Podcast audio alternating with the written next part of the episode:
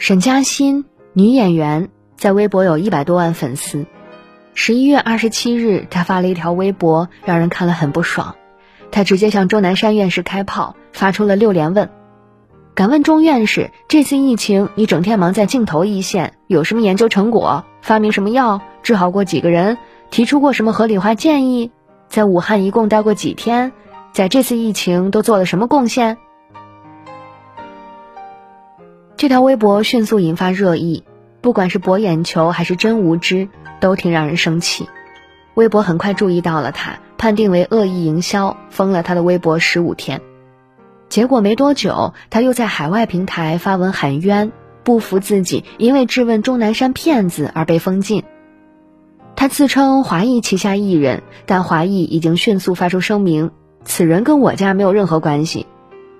不过同时也有大 V 力挺他。支持他的质疑，说的好像是那么回事儿，但我来告诉你，这事儿哪里不对。如果是一个孩子不了解情况，看媒体整天报道钟南山，就来问他做了什么，那我们完全可以心平气和的告诉孩子钟南山的成就，不会生气。但那位有百万粉丝的女演员是一个成年人，自己经历了整个疫情，现在也享受着钟南山们的抗疫成果。日子过舒服了，忽然翻脸不认人，反咬一口：“你有什么贡献呀？你治好过几个人？这是不是很过分呢？”质疑可以，但成年人得有点常识吧，得看清楚事实再说话吧，不能大嘴一张就信口开河，想对谁对谁。你既然知道媒体整天在讲钟南山，那肯定就知道他做过什么。老人家八十四岁高龄，从疫情至今都没怎么休息。为国为民殚精竭虑，到头来就换你这一通质问。人家辛苦奔波的时候，你躲在家里瑟瑟发抖；现在人家把事情做好，享受荣誉了，你眼红了，来蹭流量了，这好吗？这不好。有些人就是想红想疯了，靠作品红不了，就开始琢磨歪门邪道。他可能看钟南山很红，就想来蹭蹭热度。怎么蹭？赞是没用的，因为大家都在赞。骂可能更独具一格，更容易脱颖而出。于是他拉开架势，就在这种人心里，没有什么是非对错、良知信念，他满脑子只有想红的欲望。如果我们不刹住这股歪风，那以后谁还愿意做英雄们呢？今天钟南山被质问，明天就可能袁隆平被怒怼，屠呦呦被否定。一旦有谁做了好事，有了成就，就会有人像苍蝇一样粘过来，诋毁他，折断他，给他抹黑。多么可怕，多么可恶！长此以往，人做好事的时候一定会怕，世间的善意就会被那些无脑或者无耻的人渐渐毁掉。不只是公众人物，很多善良的小人物都受过这样的委屈。二零零八年汶川地震，震中的映秀镇几乎被夷为平地，全镇百分之九十左右的人死亡、失踪、重伤。五十七岁的杨云清当时被震倒在地，一想到孙子，赶紧爬起来往学校跑。映秀小学在一瞬间塌成了废墟，四处都是漫天的白灰，人们哭喊着救救孩子。杨云清当即就跟几个家长一起，徒手挖出了几个孩子。第二天一早，他又借来一辆吊车，开进了小学。一连九天，他跟消防官兵一起奋战，救出了十二个人，而他自己家里死了十个人。救了十二个人的杨云清成了英雄，大家都叫他“映秀好人”。震后，他开了一家饭店，许多人慕名而来，生意好了，质疑也跟着来了。当地很多人议论纷纷。老杨当年救人就是为了捞好处得回报，这不开了家饭店，红红火火吗？杨云清委屈极了，他说听到这些议论很痛苦，当时完全不知道累，不知道饿，我不是为了什么名号，也没收过什么钱。是啊，他当初救人的时候，怎么能想到自己以后会开个饭店呢？可一旦他的饭店开好了，有些人的心态就不好了。他们要拼命找他的毛病，质疑他的初心，黑一黑他，自己心里才平衡。人心可畏啊！二零一一年佛山的小月月事件，你还记得吗？两岁的女童月月在巷子里被两辆车三次碾压，让人万分难受的是，惨剧发生的七分钟内，有十八个路人从小月月身边经过，却没有一个人停下来救她。直到第十九个路人拾荒的阿婆陈贤妹跑过来，把孩子抱到了路边。不会说普通话，也不会叫救护车的她，一家一家铺子的问，求路人报警，直到孩子的妈妈赶来。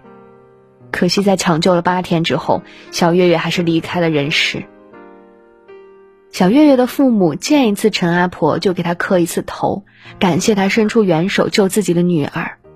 陈阿婆也被评为当时的良心人物，可是很快事情就变了味儿。有些人对陈阿婆的态度一下子微妙起来。同村的村民见阿婆出了名，认定她成了富婆儿。老家的亲戚甚至找上门来问阿婆借钱。你现在拿了好多钱呀，都说你有一百万，找你借几万块而已，要不要这样？是不是怕我还不起？还有不少人议论阿婆炒作，说她救人就是想出名。下意识救人的陈阿婆怎么也想不到事情会变成这样，见到孩子遭罪去扶一把，这不是很平常的事吗？平时我看到有人跌倒也会这样做的，难道做好人就这么难？这是阿婆最后的感慨。二零一五年，山东威海一项长达十九年、总计四十七万的捐款被曝光，而捐款人马勇只是一个保安，也因为他只是一个保安，很多人开始质疑：这个工资两千两百元的保安，每个月竟然拿出一千七百元来资助贫困学生，裸捐呀，肯定是炒作，有所图。省吃俭用十九年的马勇听到这种话，非常苦闷。他不得不反反复复地跟网友们细细解释，为了省钱，他不吃食堂，不吃早饭，午饭吃三个包子，晚饭吃一个包子加一碗面条，一天的伙食费不超过十块钱。他每天都申请加班，一有空就去捡废品卖钱，穿着一身旧到发白的工作服，常被误认为是捡破烂的流浪汉。就这样，他资助了七十二个孩子。他朴实地说。我并不是想出名，我就是希望能默默无闻的做些事情。这世界并不是所有人都世俗、功利、满脑子算计，就是有那么一些好人，他看到别人苦就想帮一把，不图名，不图利，不求回报，他只是善良。如果这样的好人总是遭到恶意揣测，最后不但不被赞许，还得一遍遍向别人解释自己图啥。那以后，谁还愿意做好人呢？今年，一位善良的阿姨甚至被逼得服药自杀了。南京的胡阿姨是个五十多岁的小摊主，她收养救助流浪猫狗已经有二十多年了，一共养了一百多只流浪猫，二十多条狗。因为事迹被曝光，胡阿姨经常收到网友捐赠的猫粮。还有好心人为他开通了抖音，帮他发视频。当然，那些猫粮根本不够吃，胡阿姨还得自己想办法。结果最近，胡阿姨的抖音误发了一条属于某某庄园的视频，庄园的博主心生不满，反击胡阿姨养猫是为了圈钱，质疑她利用网友的善心牟利。你领了那么多猫粮，那些猫粮最后都到哪里去了？庄园博主的话说的很难听，还有不少网友跟着质问，流言蜚语重重砸在胡阿姨心上，她痛心不已，服药自杀了。幸好邻居及时发现，她才捡回了一条命。一个那么疼惜小动物的人，一定也很珍爱自己的生命吧？如果不是委屈到极点，又怎么会选择自杀？被救醒后，胡阿姨决定要起诉造谣者。他心里应该非常难过吧？没错，这个时代有太多的假，懂得质疑是一种理性，一种进步。但质疑的目的应该是寻求真相，而不是恶意营销或者寻求心理平衡。别一看到不计回报做好事的人就说他们作秀，别一看英雄红了就扑过去踩踏，强行蹭流量；别一看好人拿了好处就眼红嫉妒，非要把他们拉下马。有些人心态特别不好，别人治病救人他们看不到，别人一拿奖金他们立刻跳起来，凭什么给他？别人辛苦照顾流浪猫他们看不到，别人收了几包猫粮他们就炸了，凭什么给他？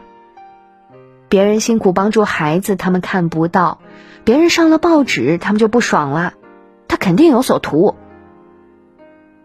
人家的善举你视而不见。却盯着人家收到的鲜花和掌声，眼红不放。那些鲜花和掌声，难道不是好人们当之无愧的奖励吗？古人说：“穷则独善其身，达则兼济天下。”怎么到了现在，兼济天下的人还要承受乱箭攻击呢？还要一遍遍解释自己为什么要兼济天下呢？这对好人太不公平了。一个好的社会最基本的底线就是不能让好人付出很多，最后却寒了心；不能让英雄流血流汗，最后又流了泪。我们可以不做英雄，但我们不能把枪口对准英雄，也不能允许别人这么做。